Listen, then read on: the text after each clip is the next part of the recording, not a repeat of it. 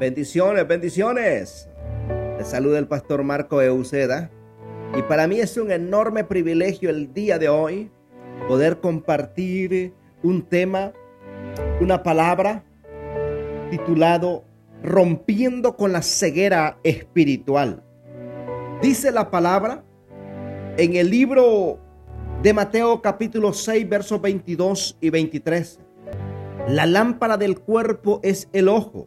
Así que si tu ojo es bueno, todo tu cuerpo estará lleno de luz. Pero si tu ojo es maligno, todo tu cuerpo estará en tinieblas. También la palabra dice en el libro de Juan capítulo 11, verso 9 al 11. Respondió Jesús, no tiene el día 12 horas. El que anda de día no tropieza, porque ve la luz de este mundo. Pero el que anda de noche tropieza porque no hay luz en él. Dicho esto, agregó, nuestro amigo Lázaro duerme, pero voy a despertarlo. Una cosa es la visión física y otra cosa es la visión espiritual.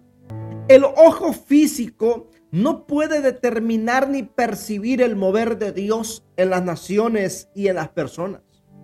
Solo cuando vemos con los ojos del Espíritu, cuando empleamos la visión profética, podemos eh, ver las ciudades, podemos ver los países y los pueblos como Dios los ve. Y Dios ve millones de vidas preparadas para recibirle a Él cuando Él venga por nosotros. Todo este asunto de visión espiritual, Jesús lo confrontó Jesús confrontó la ceguera espiritual de los religiosos de la época.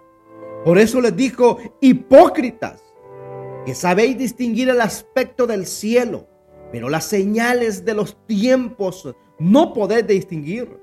Finalmente dice, un ciego no puede guiar a otro ciego. Jesús confirmó esta verdad al decirles, ni entráis vosotros ni dejáis entrar a los que están entrando. De acuerdo al libro de Mateo capítulo 23, verso 13.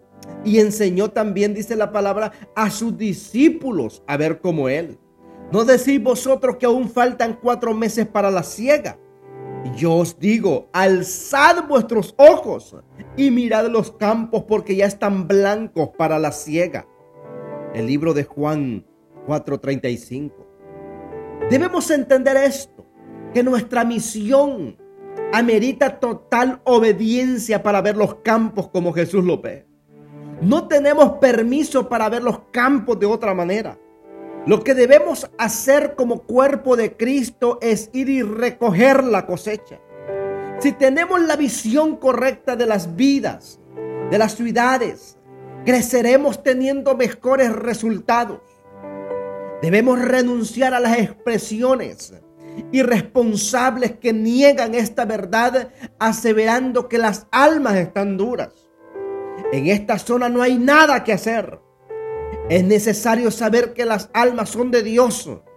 No son mundanos, hijos del diablo ni demonios, o cualquier otro calificativo contrario a la expresión del dueño de la visión que califica como ovejas sin pastor como lo dijo Jesús, que los vio dispersos en el libro de Marcos capítulo 6, verso 34, como ovejas sin pastor. Tenemos que abrir nuestros ojos espirituales. Cuando se escucha hablar a un discípulo de Cristo enviado, podemos discernir si estamos ante un discípulo ciego o uno con una visión clara de reino. Jesús tuvo la capacidad de levantar su cosecha en medio de la incredulidad, en medio de la ignorancia, en medio de la ceguera y el temor de los discípulos que le seguían. Por eso su expresión, los que andan de día no tropiezan porque ven la luz de este mundo. Selló su determinación de ir a Betania en el momento para que todos a su alrededor ya era un lugar de muerte y desastre. Jesús vio en Betania un campo fértil, nunca vio el velorio de Lázaro. Él vio fiesta. Nunca vio a Lázaro muerto. Jesús decía, está dormido y voy a despertarlo. Por eso como líderes e hijos de Dios llamados a ganar multitudes, se necesita tener una visión correcta para contradecir y enfrentar las circunstancias, para no guiarse por los sentimientos y no dejarse amedrentar por las amenazas del enemigo. Debemos entender hoy más que nunca eh, que donde otros hablan desastre, hablan escasez, nosotros hablamos de abundancia. Porque en la medida que tengamos la visión correcta del territorio, el lugar que Dios nos dio, podremos trabajar con eficacia y salir adelante. Debemos clamar a Dios para que aumente y aclare nuestra visión. Porque Dios no nos llamó a perder, sino a ganar almas para Cristo. Por eso tuvo que levantar la visión caída de Abraham cuando parecía que su primo Lot le había ganado ventaja escogiendo el mejor territorio. Dios lo proyectó desde el lugar donde estaba y le hizo ver toda la tierra y le dijo, todo lo que ves, eso te daré, de acuerdo al libro de Génesis 13, 15. Mi pregunta es, ¿Qué es lo que tú estás viendo? Lo que tú estás viendo, eso es lo que tú vas a recibir. Si tú estás viendo escasez, enfermedad o cualquier otra circunstancia, es lo que vas a recibir. Pero si tú te activas y le pides al Espíritu Santo que active tus ojos espirituales, lo que tú vas a ver va a ser bendición. Lo que tú vas a ver es que tu familia está protegida por el Señor. Lo que tú vas a ver que tus hijos están cubiertos con la sangre de Cristo. Lo que tú vas a ver que tu descendencia no mendigará pan. Lo que tú vas a ver que tu casa y tú servirán a Jehová y que los mejores tiempos están por venir para tu vida. Aunque el mundo diga crisis, tú vas a declarar victoria. Aunque el mundo diga desastre, tú vas a declarar prosperidad. Aunque el mundo diga recesión, enfermedad, tú vas a declarar que sobre tu casa amanecerá Jehová y, y sobre tu vida será vista la gloria de Jehová. Es por eso que tenemos que romper con toda ceguera espiritual que nos impide ver la manifestación de Dios sobre nuestras vidas. Ahí donde estás, repite estas palabras conmigo. Señor Jesús, yo renuncio al espíritu de ciego que me hizo tropezar, que me hizo caer.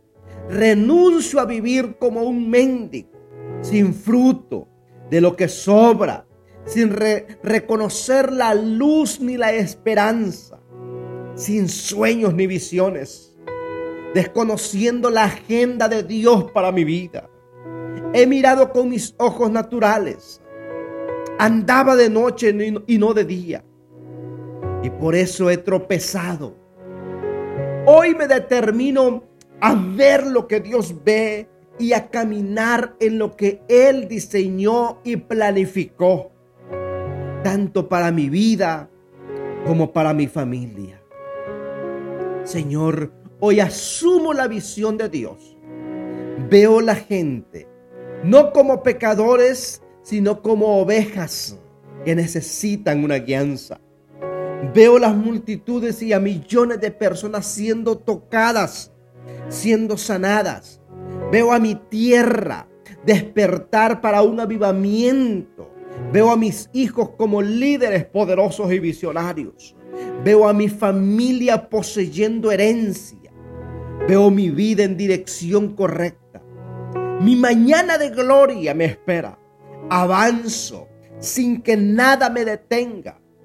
Veo células, veo multitudes, veo estadios llenos adorando al Rey de Reyes. Veo las generaciones que se levantan. Puedo ver el mover de Dios en estos tiempos poderosamente a través de nuestros hijos a través de padres comprometidos, a través de una sociedad que ha llegado un despertamiento a sus vidas, Padre. En el nombre de Jesús de Nazaret, le damos gracias, Señor, porque suyo es el poder, la gloria por los siglos de los siglos. Si esta palabra ha sido de bendición, yo te invito a que la compartas con otros y te suscribas a nuestro canal de YouTube y nos sigas en Apple Podcasts, en Spotify, en Facebook, Instagram, TikTok, Twitter. Ahí estamos, como Marco Euceda, de Transformando Generaciones. Que Dios te bendiga, que Dios te guarde y nos vemos en la próxima. Bendiciones.